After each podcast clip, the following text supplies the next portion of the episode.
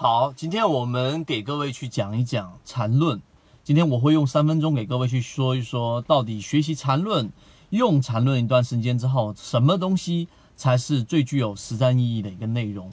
大家可以看到，实际上缠论就是我们说缠中说禅在二零零七年在这个论坛上面公布的一系列教你炒股系列的这些内容，其中包含着我们所说的级别。背离，对吧？当时叫背驰，然后呢，第一买点，第二买点，第三买点啊，等等的这一系列的东西。但是有很多人学着学着学着，就有点走火入魔了，就根本不知道到底什么是重点，然后去看一分钟级别，去看三分钟级别之后，操作起来最后还是一塌糊涂。那么我们今天就拿其中的一个点来告诉给大家，其近期啊，我们先说一说摩恩电器。摩恩电器从我们十二月三十号公布这选板块到十这个一月的十一号，我们开始正式的，一月七号开始正式的把它列入我们这一种呃重点关注的一个对象。到今天为止，我们提醒今天还在冲高，但今天已经有一点走弱的迹象啊，是一个获利了结的一个位置，整体已经有百分之四十的利润了。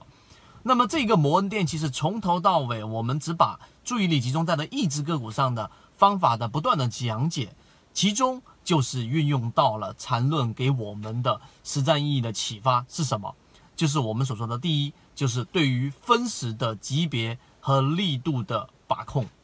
我们来说一下为什么我们要讲这一个点。其实，在缠论过程当中，他所讲到的级别。会让我们对一只个股的观察不仅仅是日线级别了，已经变成了我们说的这一种呃半小时的或者说一小时的六十分钟级别、三十分钟级别，或者是到十五分钟级别等等等等。那么我们之之所以要把我们的观察周期从原来的日线级别跳到了这种小级别的目的在于什么地方？其实就是要观察它的力度。那么第二点，在我前面一个视频和前面几个视频都有在讲到一个水上水下的概念。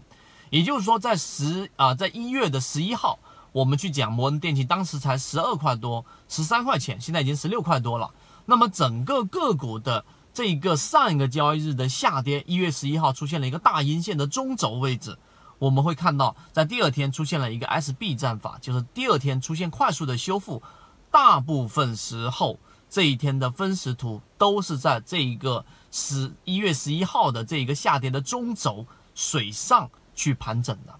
那么这一个是说明什么呢？其实它是由无限多个、很多个一分钟的小级别的 K 线，全部是在中轴的水上，那么它本身所反映出来的就是我们刚才所说的力度。主力资金在大部分时间都让股价盘整在这一种中轴之上，一方面会让前面的短线全部的获利了结，也就是说你只要是买了进去的，你我都可以让你赚钱出来。一方面代表本身资金的这一种啊实力是非常强的，这也是我们所说的力度的一个角度。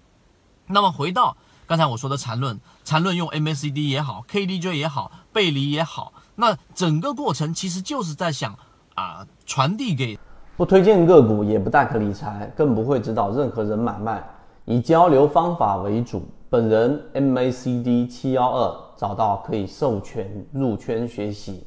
所有的人。这一个禅中说禅的一个观念，一个理念，你要有一个交易系统来判断一只个股在某个阶段的这一种攻击的强弱状态。那这种强弱状态，其实你说它去做判断，有时候会很虚，所以我们才需要有各种的交易细节和数据的反馈和信号的反馈来做支撑。最终摩恩电器，我们在啊这一个时间段内给各位去做了一个演示。所以今天我三分钟就是想告诉给大家，其实学一个交易系统和交易系统的这一种啊模式，你要去学习的是什么？你要去学习它里面的第一啊，它背后的逻辑是什么？它背后的逻辑是什么？这是第一点。第二个，你要去找到这个交易系统繁琐的内容当中最精华的、最有实战意义的模块，把它提取出来，然后融入到自己的交易系统当中。这个才是最有实战意义的一个内容。今天三分钟，希望对各位来说有所帮助。禅中说禅的禅论，